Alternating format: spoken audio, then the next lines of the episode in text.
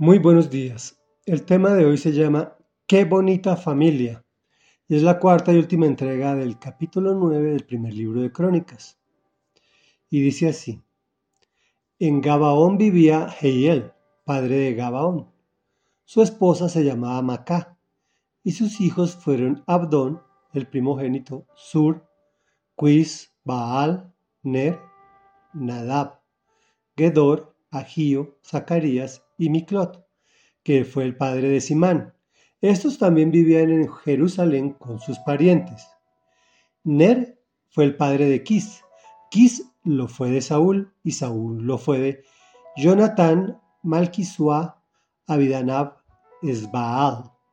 Jonatán fue el padre de Meribaal. Meribaal lo fue de Micaías. Los hijos de Micaías fueron Pitón, Melec, Tarea y Acaz. Acaz fue el padre de Hará y este lo fue de Alemet.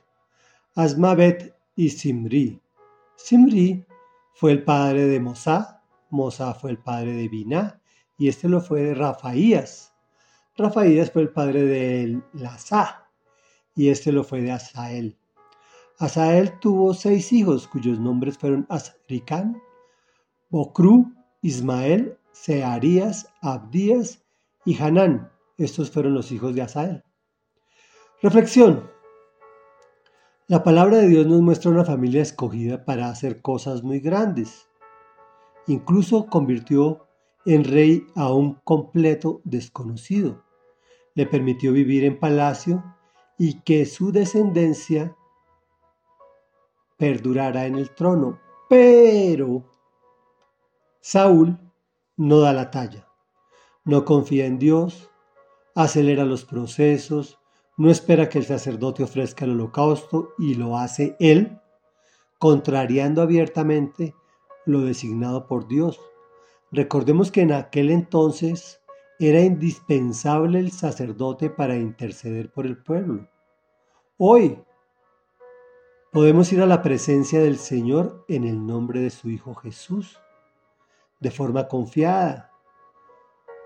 Este hombre, cuando ve que perdió las prerrogativas que tenía con Dios, como escogido, cambia todo su proceder, busca a divinos para saber su futuro. En resumen, el trono que debería ser de su hijo Jonathan fue para su siervo David. Ya lo hemos repetido en varias ocasiones y lo seguiremos repitiendo. Cuando te enemistas con Dios, no se te conceden tus peticiones y tu familia también se ve afectada. Pero si te amistas con el Señor, pasa todo lo contrario. Lo que fue una bonita familia, con planes maravillosos, terminó siendo motivo de afrenta. Oremos. Padre nuestro que estás en el cielo, te damos gracias por tu bondad y tu amor, pues sabiendo que nosotros somos pecadores, enviaste a tu Hijo Jesús a morir por nosotros para que limpiara nuestra mancha y nuestro pecado, cosa que pudiésemos llegar a partir de su sacrificio en la cruz de forma confiada, de forma feliz, de forma agradable a tu presencia, contarte nuestros problemas, nuestras ansiedades, nuestras angustias, nuestras necesidades, para que tú los escucharas y si estaban de acuerdo a tu buena y agradable voluntad, no las otorgaras. Señor, te pedimos desde lo más profundo de nuestro corazón que no nos permitas enemistarte, enemistarnos contigo, pues tú, Señor de la gloria, no te agrada.